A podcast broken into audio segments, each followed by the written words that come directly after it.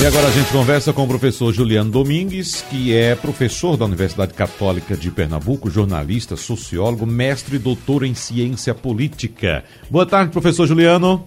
Boa tarde, Wagner, a você e a todos que nos acompanham. Professor, a Prefeitura do Recife anunciou hoje novas medidas para evitar aglomeração de pessoas em supermercados, agências lotéricas e também agências bancárias. Esses estabelecimentos vão ter que limitar a capacidade do estacionamento e o acesso de clientes já a partir de amanhã. Essas medidas, professor Juliano, reforçam a política de distanciamento social como forma de controlar a disseminação do coronavírus, no entendimento do senhor? Pois é, Wagner. Quando a gente leva em conta os dados que foram apresentados pelo prefeito Geraldo Júlio em pronunciamento hoje, a gente observa né, em números o quanto é difícil convencer as pessoas a ficarem em casa. Das 600 mil pessoas, segundo a Prefeitura do Recife, que passaram a cumprir o isolamento social, 120 mil deixaram suas casas, ou seja, desrespeitaram a recomendação. É claro que tem pessoas que precisam sim sair de casa, a exemplo dos profissionais de saúde, profissionais é, de atividades essenciais. Mas é difícil a gente imaginar que essas 120 mil pessoas se enquadram nesse perfil. Ou seja, tem muita gente que está indo para a rua sem necessidade, descumprindo o, a recomendação, a orientação é, do isolamento.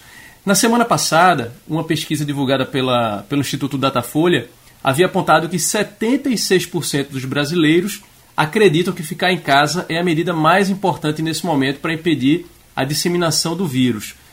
Mas aí o índice de isolamento social, que é medido por uma tecnologia de geolocalização, né, é, nos moldes dessa que a Prefeitura do Recife tem utilizado, apontou que apenas 57% dos brasileiros está em isolamento. Ou seja, o que é que isso quer dizer?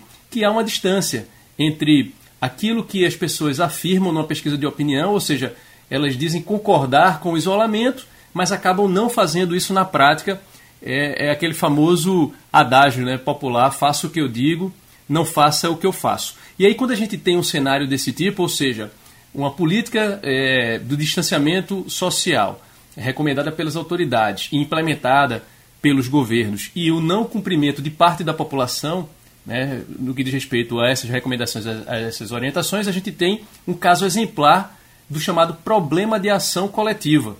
É, e, e, em problemas de ação coletiva a gente observa justamente isso, agentes sociais que se dividem entre aqueles que cooperam para um bem comum e os que não cooperam. E aí a gente observa problemas de ação coletiva normalmente quando o benefício, né, o benefício ele é difuso, ele é coletivo, ou seja, se todos ficarem em casa, todos vão ganhar, e o prejuízo acaba sendo visualizado de uma maneira concentrada, ou seja, aquele que fica em casa passa a se sentir prejudicado, porque tem que abrir mão dos seus interesses pessoais, da, su da sua rotina, não pode, por exemplo, mais passear no calçadão, então ele precisa abrir mão dos seus interesses pessoais né, para um bem coletivo.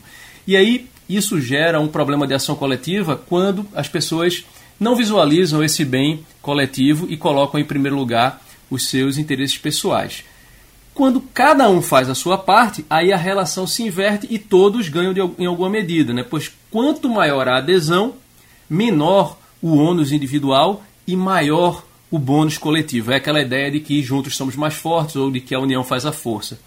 E aí essa lógica da política de distanciamento eh, como forma de conter a disseminação do vírus reside justamente nesse pressuposto, né, de que todos devem aderir, cada um deve fazer sua parte. E aí o que, é que os dados mostram? Que embora haja uma maioria que coopera, né, que segue as recomendações, os dados do Datafolha, os dados de geolocalização através de celulares, o que foi afirmado hoje pelo prefeito Geraldo Júlio, mostram que tem um volume razoável de indivíduos que não estão cooperando.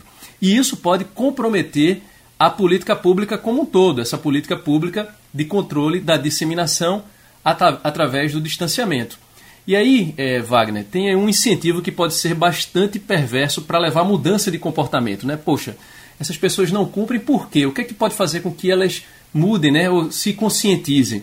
E aí, o incentivo pode ser perverso porque a chance disso ocorrer, ou seja, a chance dessas pessoas que não estão aderindo ao isolamento passarem a aderir, a chance disso ocorrer aumenta na medida em que essas pessoas começam a perceber mais claramente o prejuízo da não cooperação ou então o benefício da colaboração. Né? Isso porque quando elas não cumprem o isolamento, elas colocam em risco a eficácia da política de controle adotada e aí potencialmente aumenta o número de infectados e mortos. E aí eles próprios, esses que não cumprem o isolamento, se aproximam é, do vírus, quer dizer, eles se tornam mais expostos aos ao vírus. Não somente essa pessoa, mas também seus amigos e familiares. E aí é aquela velha história, é, Wagner, é, o vírus ele começa a bater na porta dessas pessoas que não estão aderindo né, é, por vontade própria, mais das vezes nem é por necessidade, mas sim por uma escolha deliberada de não cumprir a determinação das autoridades, e aí elas podem se tornar a próxima vítima ou então parente e aí isso aumenta a chance dessa pessoa mudar de comportamento, infelizmente, através de uma lógica bastante perversa. É verdade, Julino. Agora, boa parte dos governos em todo o mundo está se desdobrando para fazer com que as pessoas evitem aglomerações. Mesmo assim, muita gente insiste em não respeitar as recomendações de autoridades sanitárias e de governos também. Por que está acontecendo isso, hein, Juliano? Isso tende, sim, Wagner, a influenciar o comportamento da população. A gente não sabe ao certo em que medida, porque qualquer tentativa de mensurar essa influência seria um tanto complicado, mas o que a gente observa é que, em linhas gerais, o discurso e a atitude dos líderes políticos, seja ele o ministro da Saúde, seja ele o presidente da República, tende sim a influenciar o comportamento das pessoas. Então, não é surpreendente se a gente observar, não deve ser surpreendente se a gente observar um, um aumento do descumprimento do isolamento social após, por exemplo, um comportamento do presidente da República não cumprindo o isolamento social. A partir do momento em que um líder, né, no nível do presidente da República, toma uma atitude dessa e essa imagem ela circula, sobretudo através das redes sociais digitais, num ambiente de desconfiança em relação é, às, às, às instituições de uma maneira geral, às autoridades sanitárias, isso pode sim influenciar o comportamento da população, infelizmente. Daí a gente observa esse embate que envolve questões políticas, sim, mas a gente observa esse embate no que diz respeito ao discurso, né, de, em estratégia de comportamento entre o ministro da Saúde e o presidente da República.